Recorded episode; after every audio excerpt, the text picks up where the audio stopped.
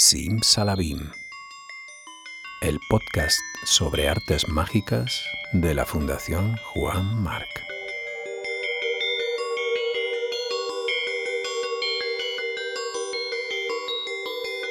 Mentalismo, ilusionismo, cartomagia, historia y personajes, magia de cerca, de salón, de escenario, sombras chinescas, ilusiones ópticas, trucos, neuromagia, ventriloquía, ventriloquía.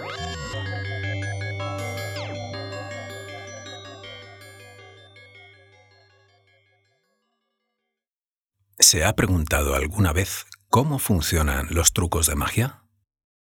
Las monedas que se materializan en el aire, las cartas que asoman de una baraja como impulsadas por una fuerza invisible, esas mujeres hermosas a las que se corta por la mitad, las cucharas que se doblan, incluso los peces, elefantes y la mismísima estatua de la libertad que usted ve desaparecer ante sus ojos.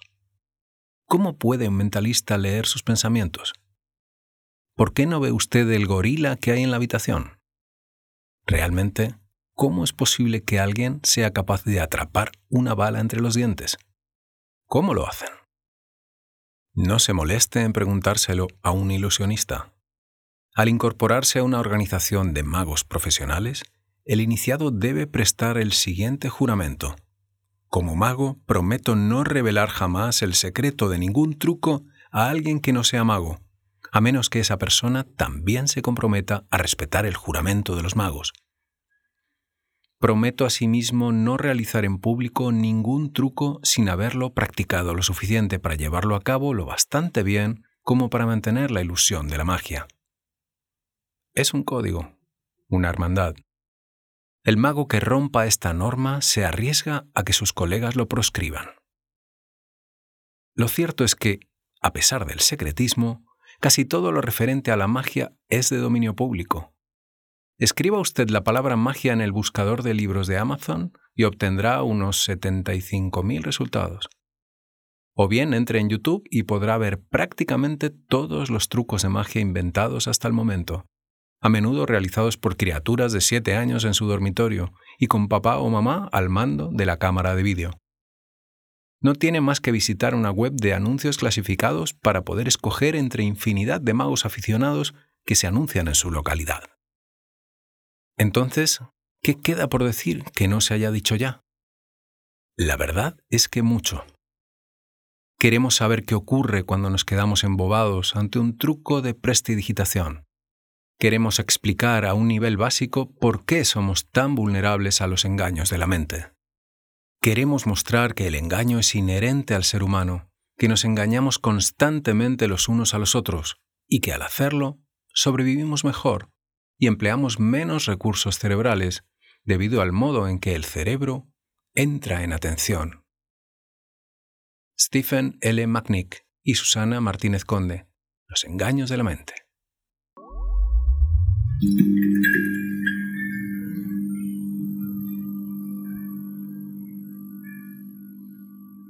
Contábamos ayer que nuestra magia es de respeto. Hablábamos de sus antecedentes legendarios, de aquellos ilusionistas de tiempos pasados que iluminaron al mundo durante la última mitad del siglo XIX y principios del XX. Recordábamos a Fructuoso Canonge, a Joaquín Partagas Jaquet, a José Florences Gili, a Manuel Rodríguez Sá, al gran Venceslao Ciuró, de quien habrá que hablar largamente en otra ocasión. Pero nos faltaban grandes nombres, como el del profesor Alba, Manuel Alba Roja, gaditano nacido en Jerez de la Frontera en 1894, que de los años 20 a los 40 del siglo pasado galvanizó a su audiencia con sus convincentes muestras de mentalismo, que llevaba a cabo en cines y vodeviles con su esposa, la bailarina, medium y también maga Tibolina. Ella podría ser, solo podría ser, que sonsacara esa información al público que luego le dejaría boquiabierto. Tuvo como maestro a otro mentalista de la época, el gran Onofrov, de quien fue ayudante durante cinco años. De él aprendió el oficio, esto es, números de prestidigitación, necromancia, hipnosis, espiritismo pruebas de rigidez y resistencia corporal. Con su charme a lo Error Flynn y su intimidante monóculo, el profesor Alba murió rico y famoso en 1977, no sin antes traspasar a su hijo Manolo el negocio de sus trucos. Pero es él, Manuel Alba, el más recordado de los dos. Como Fernando Calvo León, Sandy, el rey del forzaje, célebre a mediados del siglo XX porque si pensabas en una carta, él la adivinaba sin que tú supieras cómo lo había hecho. Cuenta la leyenda que este entertainer nato llegó a la magia, después de ser humorista y caricaturista, tras verse en el brete de sustituir al mago Dalwing, y que tan bien aprovechó la oportunidad que después de aquel reemplazo temporal, el público ya no le dejó irse. Un empresario del madrileño Circo Price apostó por él y le dio la continuidad que buscaba con trucos como la carta en la raqueta o la carta apuñalada, aparte de sus asombrosas predicciones y su picardía como pickpocket. Hasta Monrovia, capital de Liberia, llegó este lanzado vallisoletano, y mal no lo hizo porque de allí volvió con la medalla de la República. También hay que hablar de Cartex, nombre artístico que eligió Ramón Camprubí Alemani y que ha pasado a la historia de la gran magia española del siglo XX dominador de la cartomagia escénica, triunfó con efectos y juegos de salón como los aros chinos, el periódico roto y recompuesto, las pizarras, la tintorería y la sombrilla viajera. Gran carterista, era capaz de ir mucho más allá y dejar momentáneamente sin camisa a algún osado miembro del público. Solo 46 años vivió, Ojalá hubieran quedado imágenes grabadas de este gran mago de la simpatía, como llegó a ser conocido este caballero que llegó, ahí es nada, a actuar junto a Conchita Piquer y Raquel Meyer en el Teatro Olimpia de su ciudad, Barcelona. De donde era también, aunque no suene posible, su coetáneo Li Chang, de nacimiento Juan Fons Jordana. En su infancia llegó a ver al caballero Sayin, que le fascinó de por vida y le hizo adentrarse en el mundo del ilusionismo, donde aún tenía que descubrir al gran Fumanchu, a quien iba a admirar y emular.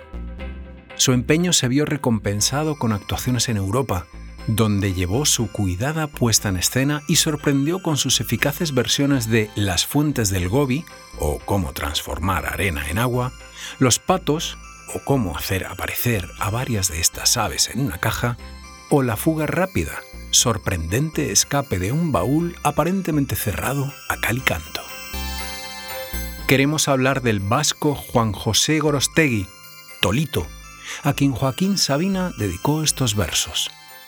Tolito tiene un dado y una paloma, una tos y una copa llena de vino, y unas ropas con polvo de los caminos, caminos que jamás llevaban a Roma mago de las barajas y la sonrisa, malabarista errante de las plazuelas, corazón que le sale por la camisa, botas de andar sin prisa ni media suela.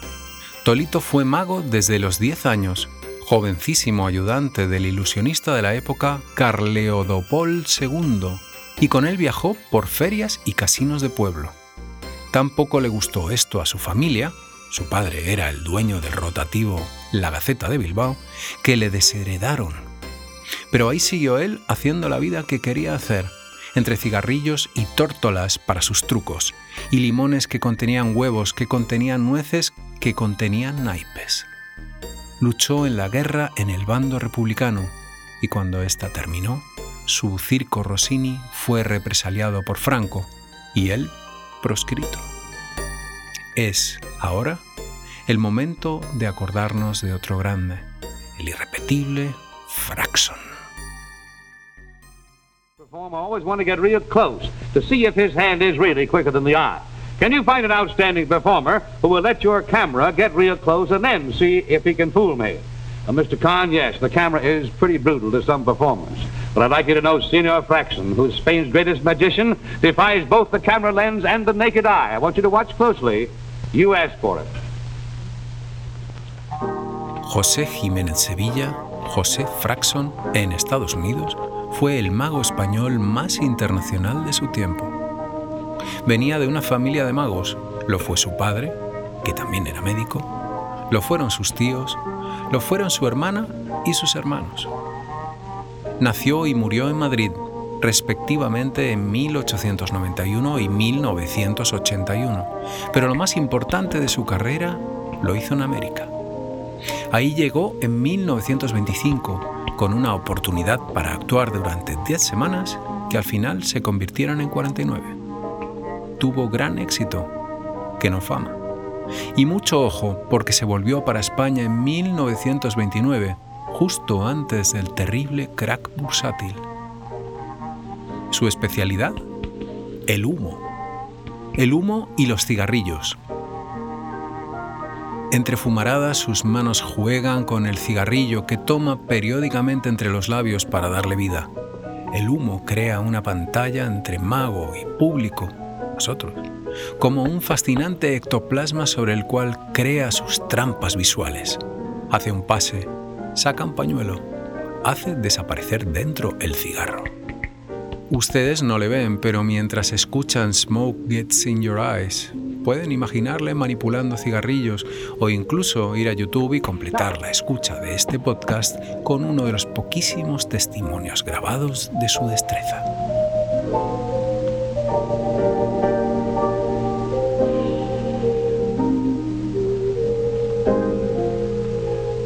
De cigarret, de cigarret a neglas bota. Escuchen y véanle fumar y deleítense con sus rápidas manos. Nadie ha vuelto a hacer como él estas chispitas. Chispitas, chispitas, chispitas.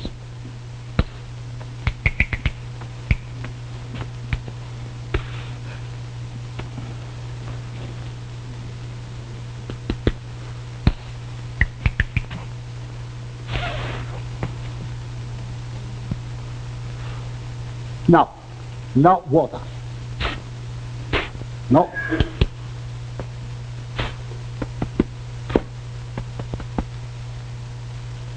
Food.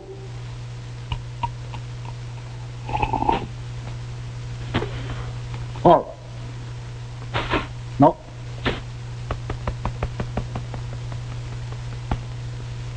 Good. Good. Marvelous. No. No, no, no more. More.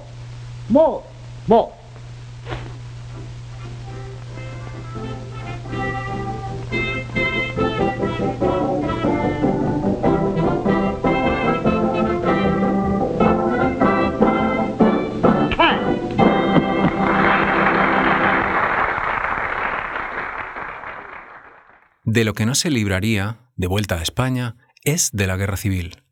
Ahí lo perdió todo. Hubo de reiniciar su carrera, para lo que activó sus contactos en Europa, sobre todo con el mago francés Jules Dotel, que le ayudó a volver a los Estados Unidos, donde comenzó una nueva y exitosa carrera. Su fotogenia televisiva le vino bien. Rodó algún anuncio como El Mago de los Cigarros. Fue condecorado por la Ilustrísima Sociedad de Magos Americanos y gozó de los elogios del Círculo de Magia de Los Ángeles, que acudió a verle. Ahí estaba, por cierto, un cómico ilustrísimo, Harold Lloyd. Trabajó hasta los 70 años. Lo hizo en plazas tan importantes como el Hilton y el Coconut Grove de Los Ángeles o el Waldorf Astoria neoyorquino. Y en el Lido parisino fue residente durante la friolera de 82 semanas. Un nuevo regreso a Europa y a España, esta vez definitivo, marcó su vejez. Iba a recoger la medalla Robert Dudin en París, pero falleció antes. Fraxon quiso ayudar a su hijo y para ello le pasó sus trucos y el consejo sobre cómo montarlos. Pero este se dice que aquejado por serios problemas psicológicos tras un desengaño amoroso, no logró personificarlos con el talento de su padre. Quedan en los anales de la magia sus cartas ascendentes, el periódico roto y recompuesto, sus cartas a la boca, el cristal atravesado y el dedo que surge, y la multiplicación de billetes de 1 a 20. y queda sobre todo el recuerdo de su enorme carisma, el embrujo de sus cigarrillos volando entre su boca y sus manos enguantadas, su introducción de abanicos a una mano en la manipulación con cartas, su estilo magnífico en técnica y forma. Así le recuerdan Juan Tamariz. Qué belleza, qué bonito, qué lleno de amor y qué lleno de magia. Ricardo Rodríguez. Probablemente lo más relevante de Fraxon sea el trato que tenía con, con los objetos, cómo, los, cómo se relacionaba con ellos cuando los hacía aparecer. No era, mira, cómo saco cartas o mira qué habilidad tengo, ¿no? Había como, no sé, una manera un poco más trascendente de, de, de entender la magia. Miguel Ángel Gea, coautor del recurrente libro La magia española en el siglo XX, que creo que hoy en día, en esta época en la que todo parece que hay que hacerlo novedoso, o que hay que renovarse diariamente, o que hay que ir cambiando el espectáculo cada año, algo grande de Fraxon fue que se retiró dos veces, las dos veces volvió y volvió más o menos con el mismo material. Sus juegos fueron trabajados a lo largo de muchos años y por eso consiguió esa perfección. Y Jesús Fernández Yeshfer en el documental sobre Fraxon realizado por Alberto Fernández y Carlos Vinuesa en 2009. Espero que alguna vez nos volvamos a ver, quizá en otros lugares. Si la reencarnación existe, dijo Fraxon, volveré como prestidigitador. Que así sea.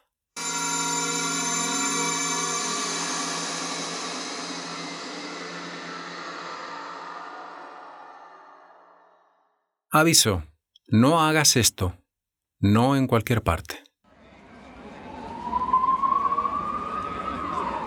Bueno, yo comencé a robar cuando era chiquitín, que para, por diversión y para pagarme las chuches y lo que quería comprarme. Para un niño tiene mucho poder el poder engañar a un adulto, ¿no? con juegos de magia, que no sepan por dónde van.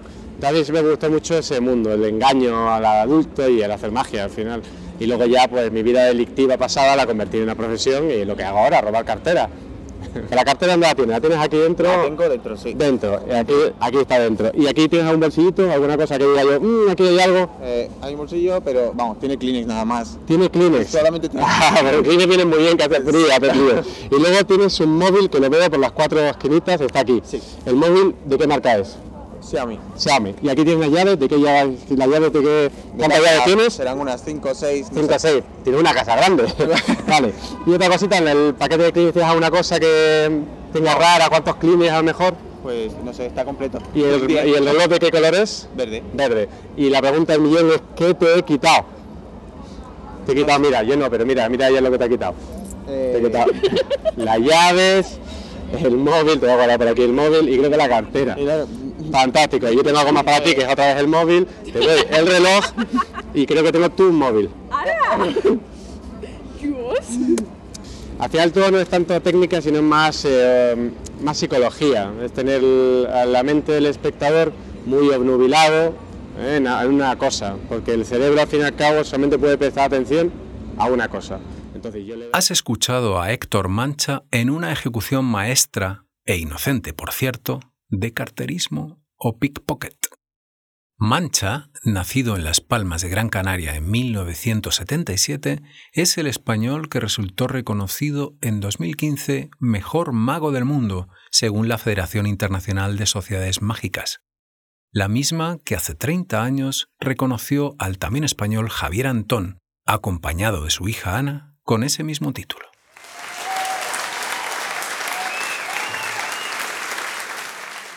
Desde siempre he admirado las actuaciones de los pickpockets, verdaderos ladrones de guante blanco, en el sentido más literal de la expresión.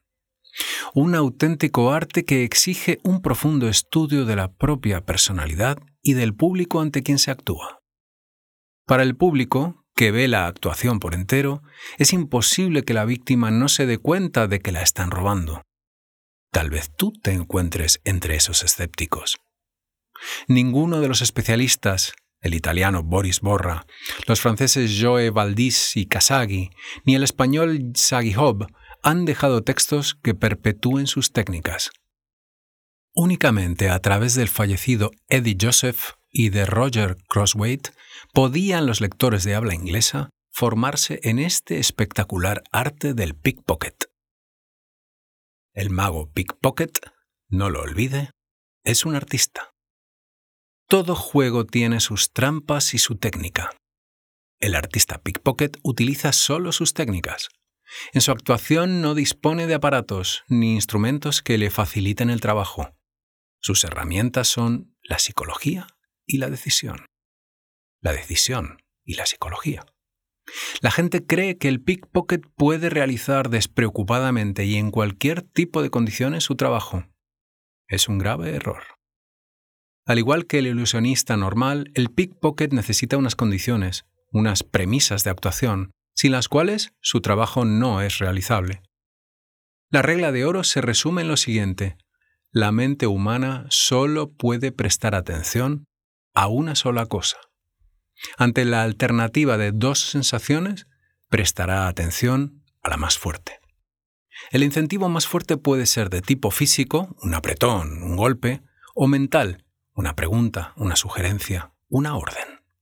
El pickpocket provoca esta situación doble y toma ventaja sobre el estado mental de la víctima espectador. Esta situación de ventaja para el artista pickpocket viene cimentada sobre estos principios. 1. Público numeroso. Es muy difícil, aunque no imposible, actuar ante un solo espectador.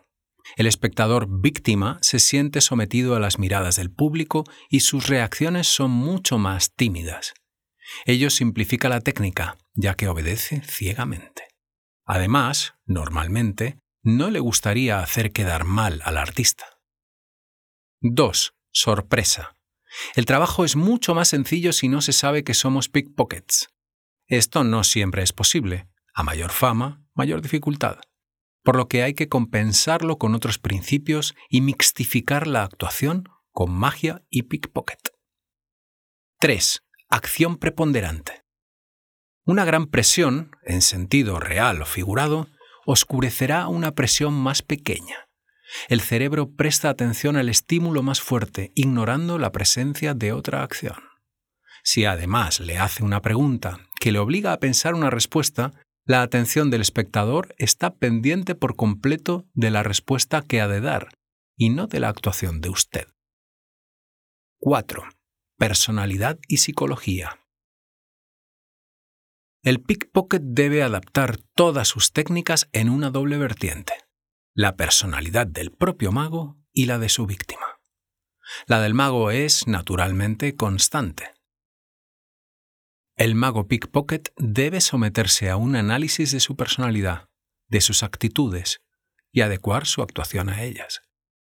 Esto le hará parecer natural, cualidad primera para infundir confianza a su espectador. Debe aplicar, pues, la técnica a sus hábitos, Tome la idea básica y adáptela a su propia manera de actuar. 5. Confianza, valor e intrepidez. Este realmente debería ser el primer consejo.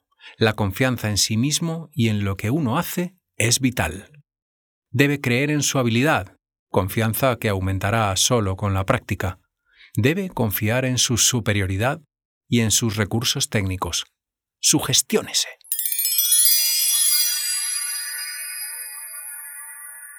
Si estáis en una reunión de amigos y alguno de ellos fuma, podéis realizar este juego que hoy os presento y que es de un efecto sorprendente.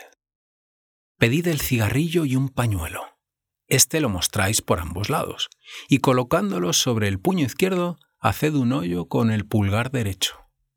Luego, visiblemente, introducid en dicho hoyo el cigarro encendido. Soplad y enseñad el pañuelo intacto, sin ninguna quemadura.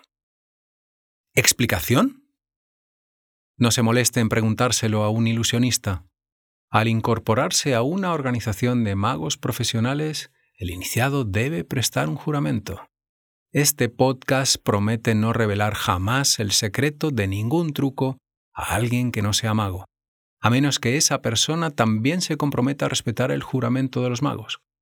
Promete asimismo no realizar en público ningún truco sin haberlo practicado lo suficiente. Es un código, una hermandad. No nos arriesgamos a que nuestros colegas nos proscriban. Bien es cierto que, a pesar del secretismo, casi todo lo referente a la magia es de dominio público. Escriba usted la palabra magia en el buscador de libros de Amazon y obtendrá unos 75.000 resultados. Entre en YouTube y podrá ver prácticamente todos los trucos de magia inventados hasta el momento. Visite una web de anuncios clasificados para poder escoger entre infinidad de magos aficionados que se anuncian en su localidad. Entonces, ¿qué queda por decir que no se haya dicho ya? La verdad es que mucho. Este podcast incluye textos de los siguientes libros de la Biblioteca de Ilusionismo de la Fundación Juan Marc. Los engaños de la mente, cómo los trucos de magia desvelan el funcionamiento del cerebro, de S. L. Magnick y S. Martínez Conde, con Sandra Blakesley, Bucket 2012.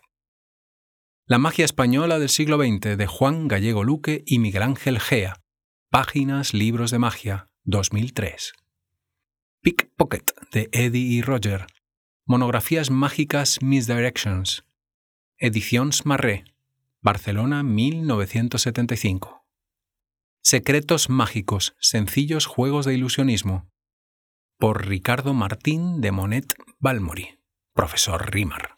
Editorial Sintes, Barcelona 1959.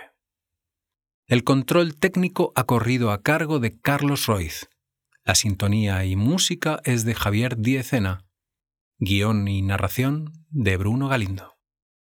Ahora despertarás de un dulce sueño y no recordarás nada de lo que has escuchado.